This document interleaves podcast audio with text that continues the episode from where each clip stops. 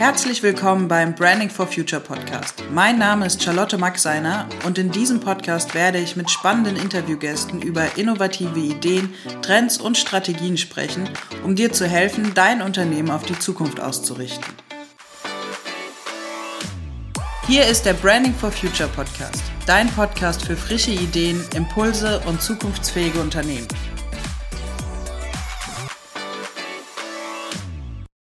Liebe Zuhörer und Zuhörerinnen, ich habe heute meine Kollegin Karina Wanninger eingeladen zu einer sehr spontanen Podcast-Folge, weil ich mir ein kleines Spiel überlegt habe, was ich Trendwort-Roulette nenne. Die Karina weiß noch nicht genau, was sie erwartet. Ich werde es ihr gleich erklären, aber erstmal herzlich willkommen in dieser Podcast-Folge, Karina. Ja, herzlich willkommen, Charlotte. Ich bin schon so gespannt. Äh, hast mich sehr neugierig gemacht. Ich mag ja Spielchen, aber nicht auf meine Kosten. Nein, es geht überhaupt nicht auf deine Kosten. Das ist ähm, eher sehr informativ gedacht und ich mhm. hatte einfach da eine spontane Idee, die ich gerne mal umsetzen wollte. Wir jammen jetzt quasi, oder? Genau, wir jammen jetzt. Es wird eine Jam-Session, die echt mit meiner Meinung nach sehr coolen ähm, Trendbegriffen. Was ich mir überlegt habe, ist, ich nenne dir ein paar Trendbegriffe und frage dich, was du darunter verstehst.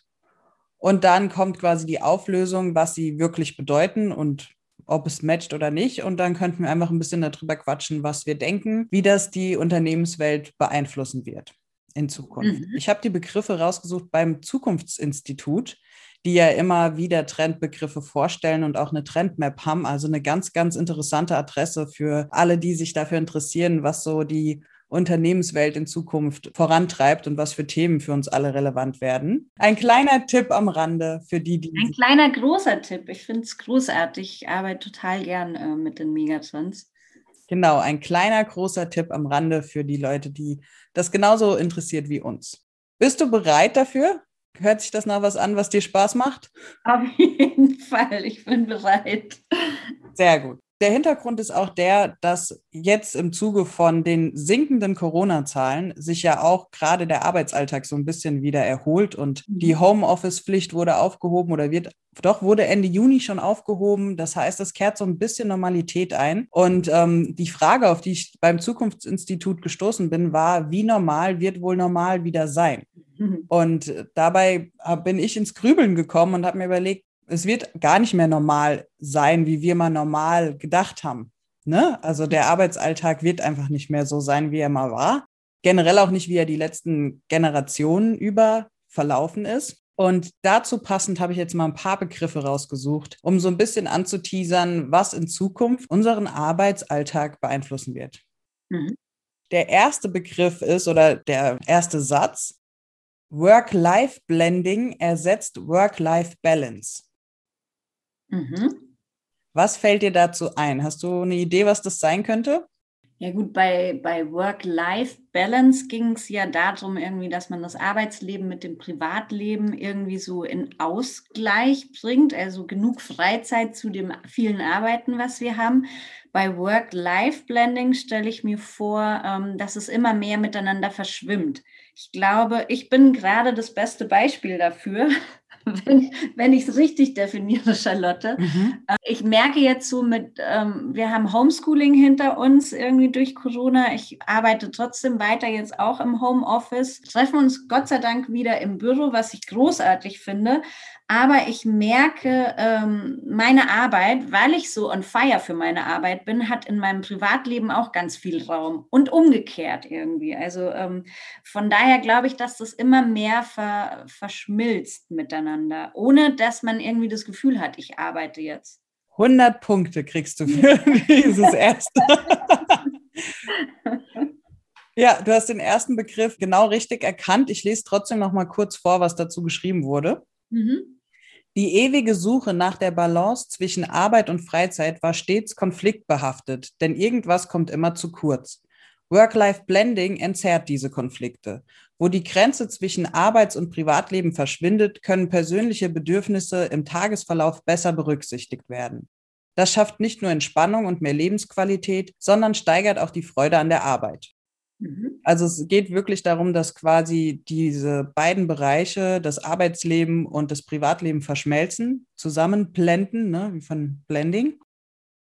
Und ich glaube, dass gerade im Zuge von dem letzten Jahr, wo Homeoffice einfach sich so durchgesetzt hat überall, dass auch wirklich in Zukunft mehr Modelle zur Verfügung gestellt werden sollten von Arbeitgebern, wo das auch möglich ist, dass die Leute sich das individuell einteilen können. Ich ja. finde es sehr positiv. Ähm, ich glaube aber, es könnte auch negative Sachen mit sich bringen. Mhm. Gut, ich glaube, zuallererst muss man erwähnen, es ist natürlich nicht für alle ähm, Arbeitsbereiche möglich. Nur ja. In vielen Bereichen ähm, ist es wichtig, dass man strikt trennt. Ähm, aber wir gehen jetzt mal davon aus, irgendwie ähm, ähnliche Jobs wie wir, ähm, wo wir es uns einteilen können, da macht es absolut Sinn. Ja, aber negativ, es kann nicht jeder damit umgehen, wahrscheinlich auch. Du musst halt lernen, für dich wirklich trotzdem in dem Work-Life-Blending Grenzen zu setzen. Ja. Weil es im Umkehrschluss ja heißt, okay, du könntest mittags mit deinen Kindern auf den Spielplatz gehen und ähm, im Anschluss direkt zu Freunden essen gehen und machst dann deine E-Mails abends um 10, was dir frei steht. Aber dann ist wieder die Frage, hast du trotzdem genug Schlaf und sind die E-Mails nicht für dich mental herausfordernd? Mhm. Also man muss dann, glaube ich, sehr gut sich selber kennen und wissen, ähm, wie teile ich meine Kräfte ein und was macht für mich am meisten Sinn, ohne dass nicht auch die mentale und die physische Gesundheit darunter leidet. Ja, vor allem ähm, kann es ganz leicht passieren, dass die Arbeit omnipräsent wird. Ne? Und durch dieses, wir sind immer mhm. miteinander vernetzt. Bestes Beispiel auch bei mir irgendwie LinkedIn. Ich liebe es da, mich zu vernetzen, neue Leute kennenzulernen. Ich finde das mega spannend. Man muss natürlich auch aufpassen, dass man da nicht auf jede Antwort gleich reagiert, weil es ist nun mal nicht Privatleben. Es ist so spannend, ich das auch persönlich finde. Da muss ich ähm, das geht natürlich jedem anderen, aber ich muss da tatsächlich auch so ein bisschen äh, aufpassen. Mach das nur noch am Desktop, habe das nicht mehr auf meinem Handy auf, weil ich sonst gemerkt habe, also ich bin da ständig ans Handy gegangen. Ich war ständig irgendwie präsent und ähm, fand es auch schön, aber es war irgendwann anstrengend, ja. Ja, das ist ein super Beispiel, wirklich. Und da kommt natürlich dann auch noch Zeitmanagement hinzu, ne? Ja. Du wirklich auch abstecken musst wie du jetzt sagst, dass man vielleicht nur eine Stunde auf LinkedIn ist oder wenn man sagt, okay, ich gehe morgens laufen, dass man das Handy irgendwie wirklich den Arbeitsbereich davon ausblendet und nicht auf jede Nachricht reagiert, die dann kommt und sich da wirklich eigene Zeitfenster schafft. Ja, absolut. Gut, dann gehen wir mal zum nächsten Begriff über. Ähm, sagt dir Liquid Age etwas? Liquid Age. Genau. Lustige also, genau, flüssiges Alter übersetzt. Ähm, vermutlich hat es auch damit zu tun, ähm, dass man Alter nicht mehr irgendwie, man kann nur weil man jetzt 50 oder 60 ist, denjenigen nicht mehr in eine bestimmte Schublade stecken. Also es gibt ähm, das verschwimmt auch so ein bisschen, ähm, wahrscheinlich ähnlich wie Blending Liquid. Äh, ein, ein 50-Jähriger kann noch genauso die gleichen Hobbys haben, vielleicht in einem anderen Ausmaß, als ein 20-Jähriger irgendwie. Also es ist nicht mehr so definiert, was Alter bedeutet irgendwie oder Jugend. Es verschwimmt wahrscheinlich mehr. Ja, geht genau in diese Richtung. Ich lese noch mal einen kurzen Absatz dazu vor. Also Liquid Age oder auch Liquid Youth das Konzept Jugend wird zunehmend für alle Menschen zugänglich und dadurch fluide. Jugend ist altersunabhängig zum angestrebten Ideal geworden und ehemals der Jugend zugeschriebene Lebensstile werden bis ins hohe Alter verfolgt. Heute bleiben aber nicht nur die Alten ewig jung, sondern die Jungen werden zugleich niemals wirklich alt, da sie in einer so schnell getakteten Welt groß werden, die kaum Zeit bietet für tiefgehende Krisenerfahrungen und daraus entstehende Reifeprozesse. Oha. Kann man das wirklich nach Corona noch so stehen lassen? Das ist eine gute Frage, ne? Das ist eine sehr, sehr gute Frage. Ähm, ist, glaube ich, wieder die, ähm, auch in welchem Kontext sehen wir das? Geht es jetzt beruflich um Krisenerfahrungen oder hat Corona nicht eher viel mit der Jugend gemacht im privaten Bereich? Mhm. Ich meine, klar, diese Abi-Jahrgänge, das wird, glaube ich, immer hängen bleiben. Ne? Wer 2020 Abi gemacht hat, ist das Corona-Abi und wird mit Sicherheit anders nochmal bewertet im Arbeitskontext. Es hat, glaube ich, auf beides Einfluss genommen. Aber dann ist wieder die Frage, ja. hat es wirklich mit dem Reifeprozess zu tun? Ich hatte irgendwie, ich muss sagen, ich hatte eigentlich tatsächlich fast so ein bisschen das Gegenteil äh, auch in meinem Umfeld ähm, bemerkt irgendwie. Ich habe mich mit 18 noch nicht mit solchen politischen Themen auseinandergesetzt, muss ich gestehen.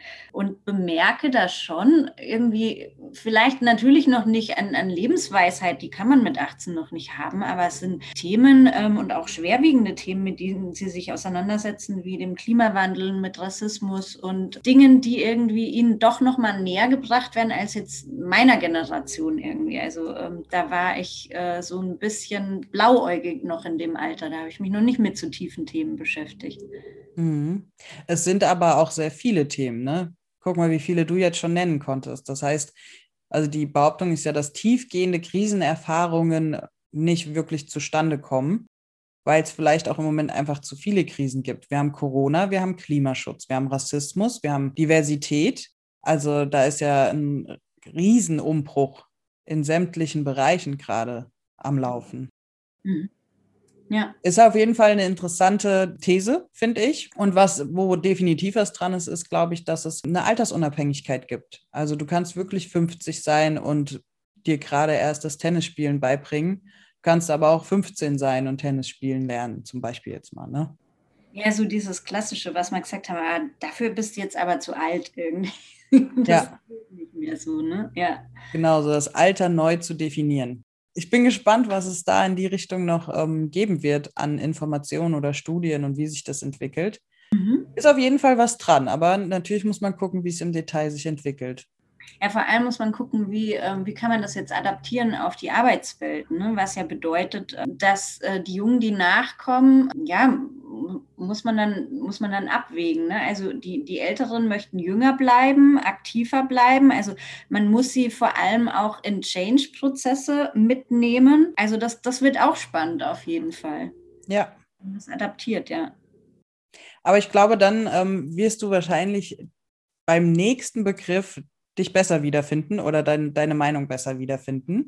Ja. Der ist nämlich Generation Global.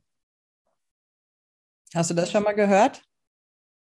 Ja, dass die Generation global einfach vernetzt ist natürlich auch, viel mehr mitbekommt natürlich vom Rest der Welt auch. Geht es mhm. in die Richtung, die du, die Ganz Generation, genau. ist es auf ein bestimmtes Alter irgendwie beschränkt oder? Nee. Ja, wir merken halt, dass wir einfach zusammenwachsen, ne? allein durch ähm, die Digitalisierung, durch das Internet, die Wirtschaftsbeziehungen, ähm, von daher ähm, viel globaler denken, wo wir natürlich aber auch gemerkt haben, wo wir an die Grenzen kommen durch Corona, wo man sich doch wieder auf dieses Lokale eher beschränkt hat oder beschränkt hat müssen irgendwie. Ne? Und dann ja. ist ja auch wieder diese äh, Lokalisierung ist da, glaube ich, auch ähm, das Wort, dass man global denkt, aber lokal handelt. Ähm. Genau, das ist quasi so ein Seitentrend oder ich würde nicht mal sagen, es ist ein Widerspruch, sondern es interagiert damit. Ich mhm. lese gerade mal den Absatz dazu vor. Ja. Die Generation Global schafft eine nachhaltige Welt. Die nachwachsende Generation prägt ein neues globales Mindset. Sie steht für progressiven Pragmatismus, für vernetztes Denken und eine neue Ernsthaftigkeit, weil es um ihre Zukunft geht. Sinn und sozialer Mehrwert sind für sie elementare Kriterien eines kritischen Konsums. Das Ziel der Generation Global, eine nachhaltigere, gerechtere Wirtschaft und Gesellschaft. Ne, was, äh, finde ich, mit dem Liquid Youth-Begriff so ein bisschen natürlich auch einhergeht, mhm. setzt, glaube ich, aufeinander auf, dass sie viel bewusster diese Dinge wahrnehmen und viel wirklich diese Ernsthaftigkeit, weil so viel gerade, glaube ich, präsent ist. Aber Pragmatismus steht ja wirklich fürs Handeln. Vielleicht ist das auch damit zu erklären, dass sie vielleicht nicht so die Krisen ja. Ähm, tiefgehend spüren, weil sie mehr ins Handeln kommen. Also ich glaube, unsere Generation und die davor, die waren immer gut dabei, darüber zu reden. Also ich meine, dass wir eine Klimakrise haben, ist nicht erst seit gestern bekannt, aber wir fangen jetzt an zu handeln. Mhm. Es wird auch jetzt einfach spürbar, ne? Genau. Wenn man die Ressourcenknappheit sich mal so ein bisschen anguckt, irgendwie äh, überall sind die Rohstoffe äh, knapp, Fachkräftemangel, also man muss auch irgendwie reagieren jetzt. Ja. ja. Der ist ziemlich eindeutig, ne? Da kann man irgendwie nur abnicken und sagen, ja, passt. Kann man abdenken. Ja, geht ja auch total in die Richtung, wie wir mit Branding for Future gehen. Ne? Nachhaltig, sinnvoll, menschlich. Mehrwertstiftend, mhm. ja. Mhm. Dann kommen wir zum nächsten. Hast du schon mal von Human-Machine Interaction gehört? Human-Machine Interaction, dass man mit Maschinen äh, interagiert quasi. Genau, ja. Hast du gut übersetzt und abgeleitet? übersetzt, ja. Wir sind mal wieder irgendwie auch bei einem großen Treiber der Digitalisierung, natürlich künstlicher Intelligenz, wodurch es natürlich erst möglich wird. Und da wird ja einiges auf uns zukommen irgendwie. Allein wenn ich mir überlege, was in der Mobilität auf uns zukommen kann, dass wir irgendwie so, ja, mit der E-Mobilität, aber auch noch autonomes Autofahren irgendwie, dass es einfach nicht mehr, ja, nötig ist, dass ich äh, selbst fahre. Und ja. Aber der Begriff geht eigentlich, zielt er auf einen anderen Aspekt von Digitalisierung ab, beziehungsweise von, von der zukünftigen Handhabung mit Maschinen. Ich lese es mal vor. Mhm. In der voll vernetzten Welt von morgen wird Digitalisierung kein Thema mehr sein. Neue Technologien und Infrastrukturen werden uns weiter in die Ära der Realdigitalität führen, in der Digitales und Analoges immer selbstverständlicher ineinander übergehen. Damit gewinnt das Thema Human-Machine Interaction stark an Bedeutung das Design und die Verwendung von Computertechnologie an der Schnittstelle zwischen Mensch und Computer. Entscheidend ist dabei ein Verständnis der verschiedenen Superkompetenzen von Mensch und Maschine. Computer sind unschlagbar im Rechnen und in der Mustererkennung, doch nur Menschen können denken, fühlen, Kontexte erfassen und kreativ schöpferisch sein. Die mhm. eigentliche Zukunftsbestimmung intelligenter Technologien wird deshalb darin bestehen, die Erschließung dieser genuin menschlichen Potenziale zu unterstützen. Mhm. Da ein paar äh, Beispiele parat, die irgendwie äh, auf was genau es dann abzielt? Habe ich jetzt gerade nicht parat. Der Nachteil einer spontanen Podcast-Folge. aber vielleicht fällt uns eins ein. Spontan ja an autonomes Fahren gedacht irgendwie, aber du sagst, ja, geht noch weiter, von daher gut autonomes Fahren ähm, hat ja in dem Moment nicht so viel damit zu tun, dass Mensch und Maschine interagieren, sondern dass ja. Menschen sich mehr auf die Maschinen verlassen, weil es quasi so weit durchdacht wurde und äh, weiterentwickelt wird, die Technologie, dass man da immer mehr Vertrauen reinsteckt. Aber mhm. Mensch-Maschinen-Interaktion wäre ja wirklich eher Richtung künstliche Intelligenz, die aber ja nie ganz unsere Kompetenzen ersetzen kann. Und ich glaube, das ist ein ganz wichtiger Punkt und zielt vielleicht auch eher auf den Trend ab, emotionale Intelligenz, wie wichtig das in Zukunft sein wird. Mhm. Ne, dass man quasi sich der Technologie bedienen kann, aber die soziale Kompetenz und die emotionale Intelligenz für die Menschen viel zentraler wird, weil das ist was, was keiner von uns missen wollen wird. Menschliche Interaktion. Ja, definitiv. Aber finde ich super, super spannend. Ich finde ja eh das Thema emotionale Intelligenz so spannend. Deswegen habe ich den auch mit rausgepickt. Wir wissen, dass Digitalisierung total wichtig ist und dass es auch ganz viele Mehrwert in Zukunft bringen wird aber eben nur, wenn man das gut verbindet mit unseren menschlichen Komponenten. Ja, ist ja mit allem irgendwie, wo ich Digitalisierung einsetze. Ne? Ich muss ähm, das Menschliche darf nicht aus Acht lassen, weil Digitalisierung soll ja nur Mittel zum Zweck sein. Es soll uns Dinge erleichtern und schneller zum Ziel führen und uns vielleicht Platz und Zeit für andere wichtigere Aufgaben lassen, aber eben nie äh, zum Selbstzweck werden. Ja, das Menschliche steht immer da. Genau. Gut, dann ähm, kommen wir jetzt schon zum letzten Begriff, Neotribes. Neotribes, da geht es eben darum, ähm, dass es in Zukunft noch wichtiger wird, irgendwie eine Community, irgendwie dieser Community-Gedanke, dieses ähm, Netzwerken untereinander, eine Zugehörigkeit, vor allem auch die gleichen Werte. Man wird in Zukunft viel mehr sich äh, Leute suchen, ähm, ja, als ja, bleib mal beim Wort, glaube ich, Community, ähm, die gleiche Wertvorstellungen haben, die, ähm, denen die gleichen Dinge wichtig sind auch. Darum geht es da, dass man sich so seinen Tribe sucht einfach. Ganz genau, genau richtig. Der Text dazu, offene Neo-Tribes sind die Gemeinschaften der Zukunft. Neo-Tribes kleinräumige Communities, die zeit- und ortsunabhängig zusammenfinden und kooperieren werden leben, miteinander kreieren und Ökonomie gestalten. Die kommende Wir-Kultur ist geprägt von Verschiedenheit im Miteinander. Als Gegentrend bleiben autarke, abgeschlossene Interessengruppen bestehen. Die Mehrheitsgesellschaft wird sich weiter in Richtung Diversity bewegen. Leider rauscht es jetzt gerade bei dir total. Ähm, wie gesagt, im Hintergrund äh, wird gebaut. Aber wenn du redest, hört es auf. Von daher ist das super. Genau, also Neotribes sind, äh, wie du gesagt hast, kleine Communities mit denselben Werten, die sich einfach zusammenschließen, egal wo sie sind, und eine Wir-Kultur leben. Mhm. Aber halt abgezielt darauf, dass jeder so sein darf, wie er ist. Also ganz stark auf Diversität auch ähm, ausgelegt. Ja, und darauf ausgelegt, sich natürlich gegenseitig zu befruchten, weiter nach vorne zu bringen und dass man gemeinsam miteinander äh, wächst, auf jeden Fall. Ja, und ich glaube, das ist ein ganz, ganz interessanter Trend, weil wir damit einige gesellschaftliche Probleme minimieren. Ich glaube, abschaffen werden wir teilweise Sachen nie, aber minimieren, weil jeder, der sich für Diversität öffnet und die wirklich anfängt zu leben, das ist so gewinnbringend für all unsere Lebensräume. Also egal, ob es beruflich ist oder privat oder in welchem Kontext auch immer, diese Akzeptanz für Sachen und Menschen, die anders leben oder anders sind, wie wir es ursprünglich kennen, ist, glaube ich, das ist ein ganz, ganz, ganz wichtiger Punkt für die Zukunft. Mhm. Ja, vor allem dazu brauche ich ja die Fähigkeit, mich auch zu reflektieren natürlich, ne, mir zu überlegen, dass ich ja meine Sichtweise nur habe, weil ich so groß geworden bin, wie ich groß mhm. geworden bin eben. Ne? Und natürlich ähm, äh, auch mal andere Sichtweisen, andere Perspektiven zulassen. Die Dinge kann man immer von mehreren Seiten sehen. Und das ist eben das Spannende an der Diversität und ähm, auch mit diesen Neotribes eben, ähm, dass man das da innerhalb eben, ich kann ähm, eine andere Sichtweise haben, aber mich trotzdem durch Werte verbinden dann wieder und gemeinsam was nach vorne bringen. Ja. Was natürlich interessant ist bei den Neotribes, ist nochmal das Stichwort Ökonomie, dass sie die Ökonomie der Zukunft gestalten, mhm. was ja dann auch wieder einen großen Einfluss darauf nimmt, wie wird in Zukunft gewirtschaftet. Ja. Und hier muss man vielleicht doch nochmal den Hinweis geben, es geht ja jetzt auch nicht darum, wie die ähm, Jugend das gestaltet, sondern es kann ja, egal welche Person jeglichen Alters in einem Neotribe dabei sein, in einer Gemeinschaft ihren Platz gefunden haben. Und ich glaube, gerade Ökonomie, wie wirtschaften wir in Zukunft, ist auch super spannend. Mega. Ja.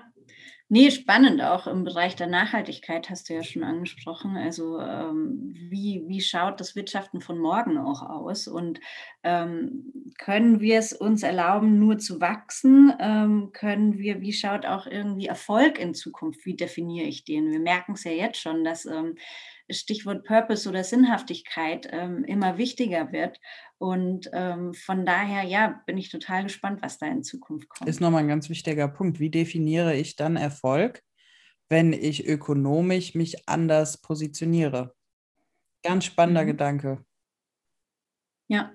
Cool. Vielen, vielen Dank, dass du so spontan mitgemacht hast. Du warst bei keinem Begriff auf dem Holzweg. Finde ich mega. Habe ich aber auch nicht anders erwartet. Ich hoffe, ich habe nicht zu sehr rumgeeiert, aber es war doch recht spontan. Nee, ähm, ja, es sind alles äh, tolle Begriffe, tolle, spannende Bereiche auf jeden Fall gewesen. Ja. Und ähm, du hast mir selbst jetzt noch einen Impuls gegeben, mich dann noch mal ein bisschen tiefer einzugraben. Das war auch Sinn der Sache. Ich möchte noch mal betonen, das sind einige Impulse, die wir jetzt gerade in dieser Folge gegeben haben, wo es einfach mal darum geht, über den Tellerrand zu gucken, was gibt es, was, was bestimmt die Zukunft mit und wo geht so ein bisschen ähm, die Reise hin, ne? In den nächsten Jahren. Ja, und auch dann zu gucken, irgendwie, was, was kann ich mit meinem Unternehmen dann auch? Wie passt dieser Trend zu mir? Wie können wir darauf reagieren? Ähm, ja, allein das gibt schon wieder neue wunderbare Impulse. Ganz genau. Ja, das war unser heutiges Trendroulette, ein neues Format von der Podcast-Folge. Mir macht es super viel Spaß. Vielen Dank, dass du mitgemacht hast, so spontan. Ja, sehr gerne. Können wir öfters jetzt einführen, glaube ich. Definitiv, ja. Wahrscheinlich werde ich die jetzt auswendig lernen, damit du mich auf keinen Fall mehr kalt erwischst. Dich überhaupt nicht kalt erwischt. Nein, alles gut.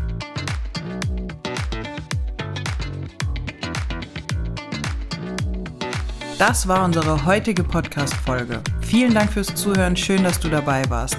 Wir haben dir alle wichtigen Informationen und Links in die Shownotes dieser Folge gepackt. Hinterlass uns gerne deine Gedanken in den Kommentaren oder vernetz dich mit uns in den sozialen Medien. Du findest uns bei LinkedIn, Facebook, Instagram und Xing, wo wir auch regelmäßig interessanten Content für dich bereitstellen. Und wenn dir diese Podcast-Folge gefallen hat, dann freuen wir uns, wenn du uns positives Feedback in Form von einer Bewertung schenkst. Bis zum nächsten Mal, dein Branding for Future Team.